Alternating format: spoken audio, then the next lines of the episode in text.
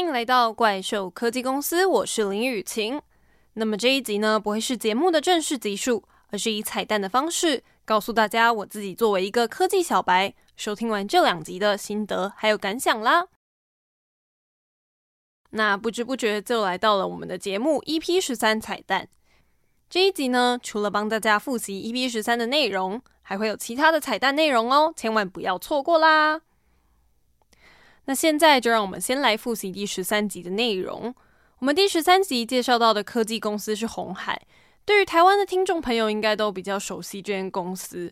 那如果提到它的商标，也就是富士康的话，其实就能够想起来，我们过去在科技新闻的时候就有提过这间公司了。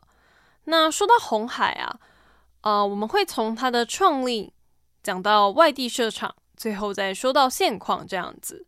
其实它的创办人郭台铭刚开始是在一九七四年成立鸿海塑胶，那因为刚好碰到石油危机，所以改名叫做鸿海工业重新出发，开始制作各种精密模具。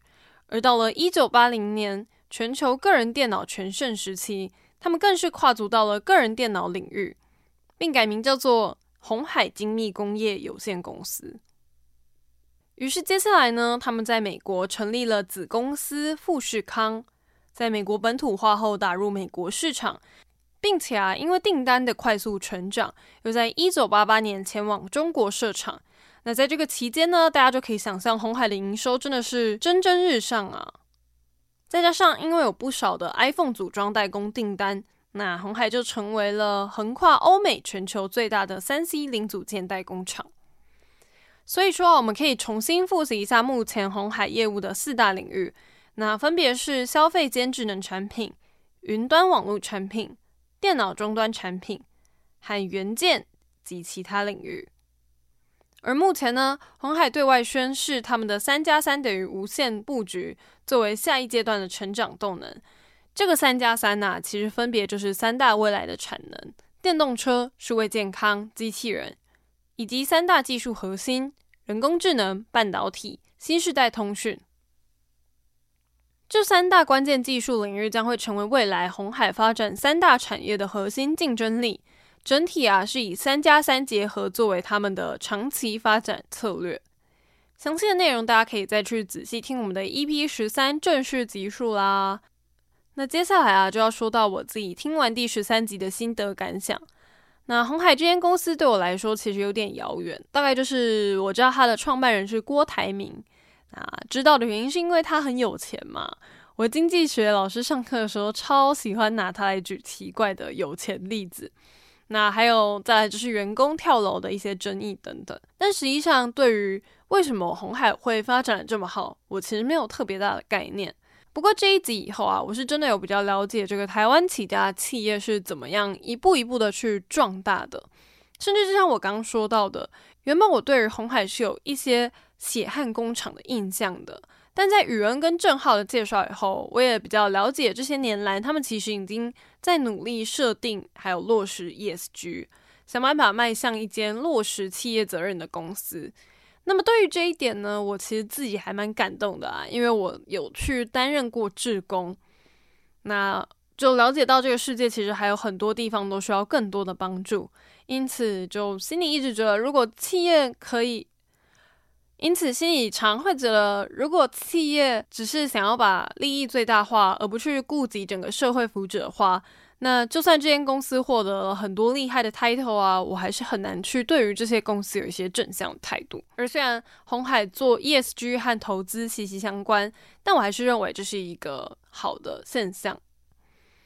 那说完对于 EP 十三的彩蛋以后呢，现在就要来谈谈额外彩蛋啦。那就是我做完这一季怪兽科技公司的节目小助理以后啊。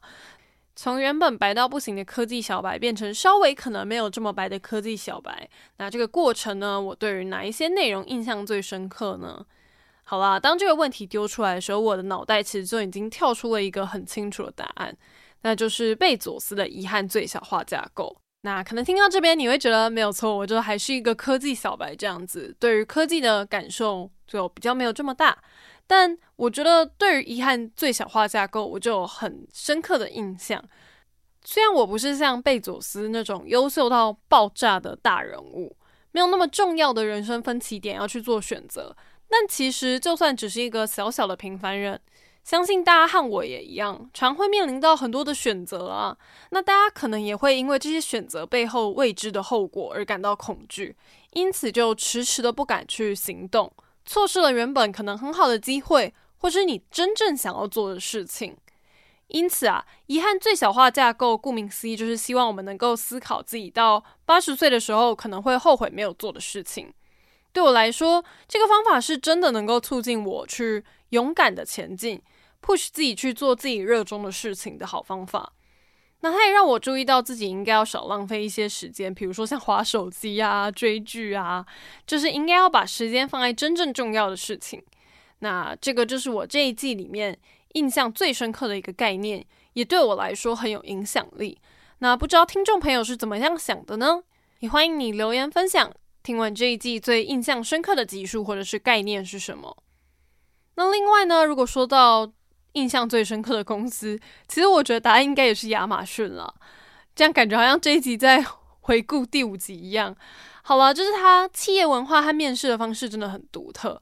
首先是他的逆向工作法跟正常的工作方式就不太一样了，就是他们是先设定目标，再反推要来达成这个目标需要完成什么任务。那这样的过程里面呢、其实就能够做到跳脱框架，让思考的时候能够不受到局限，因此也达成了很多创新。那其次啊，就是他们的领导原则，顾客至上。我觉得这个真的很有意思，贝佐斯认为应该要把企业发展的战略建立在不变的事物上面。那不变的是什么呢？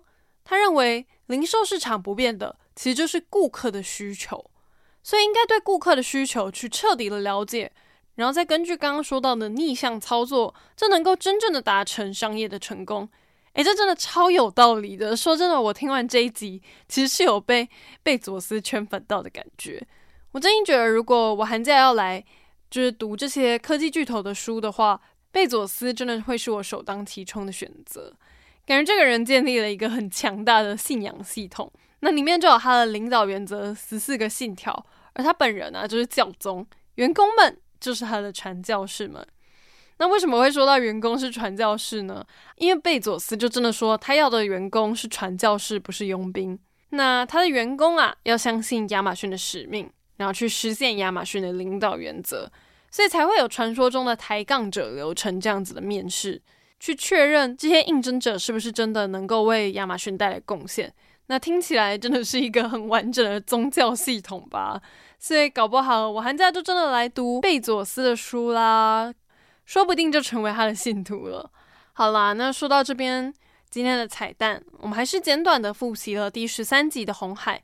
并且说了我对红海的想法，以及在这一季我印象最深刻的内容，还有公司。而今天的彩蛋呢、在最后还是到达了尾声啦。我是林雨晴，这一季怪兽科技公司的最后彩蛋，在这边和大家郑重说一声拜拜喽。